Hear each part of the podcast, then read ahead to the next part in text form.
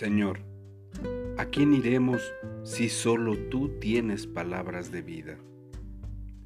El apóstol Pablo nos dice en su carta a los colosenses en el capítulo 1, Así que desde que supimos de ustedes, no dejamos de tenerlos presentes en nuestras oraciones. Le pedimos a Dios que les dé pleno conocimiento de su voluntad y que les conceda sabiduría y comprensión espiritual entonces la forma en que vivan siempre honrará y agradará al Señor. Sus vidas producirán toda clase de buenos frutos. Mientras tanto, irán creciendo a medida que aprendan a conocer a Dios más y más. También pedimos que se fortalezcan con todo el glorioso poder de Dios para que tengan toda la constancia y la paciencia que necesitan. Mi deseo es que estén llenos de alegría y den siempre gracias al Padre. Él los hizo aptos para que participen de la herencia que pertenece a su pueblo, el cual vive en la luz, pues Él nos rescató del reino de la oscuridad y nos trasladó al reino de su Hijo amado, quien compró nuestra libertad y perdonó nuestros pecados. A Samuel le gustaba ayudar a su hermanito Josías que recién estaba aprendiendo a caminar. Pero cada vez que Samuel lo soltaba de la mano, Josías se caía. Papá, ¿cuánto tiempo más va a tardar para aprender a caminar Josías? preguntó Samuel. Necesita un poco más de tiempo, hijo, respondió el padre. Yo recuerdo cuando tú aún estabas aprendiendo a caminar.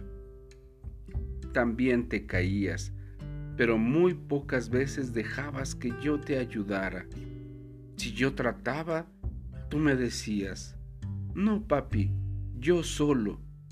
Samuel sonrió. Seguro que estarás hablando de otra persona. No, tú decías eso, respondió el padre con una sonrisa. Eras testarudo, pero me enseñaste algo muy importante.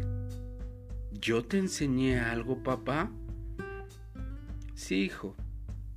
Yo era un cristiano bebé. Era recién convertido en aquel tiempo y estaba tratando de caminar en la vida en Cristo yo solo. Muy pocas veces leía la Biblia y oraba no asistía a la iglesia a menudo y tampoco aceptaba ayuda de otros creyentes o de mi Padre Celestial. Y al igual que tú, me estaba cayendo a cada rato. Siempre quería hacer las cosas a mi manera y tenía muchos problemas para controlar mi mal carácter. Mientras yo te observaba a ti, cuando rechazabas mi ayuda, de pronto me di cuenta de que yo también estaba resistiendo la ayuda de Dios.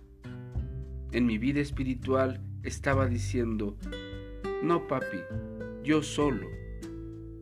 Esa es una lección que jamás olvidaré. ¿Y tú?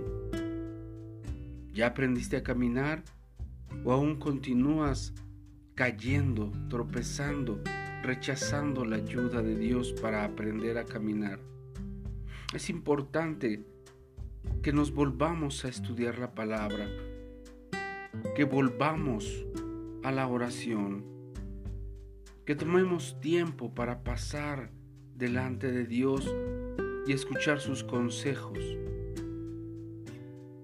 Nosotros dependemos de nuestro Padre Celestial para que sea Él la persona que nos ayude a ser honestos, amables, serviciales, así como Dios quiere que nosotros seamos.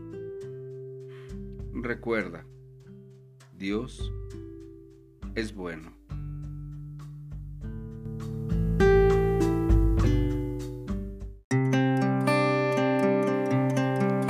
Te invitamos a buscarnos en YouTube como Restauración Sur Misión Cristiana y en Facebook como Restauración Sur.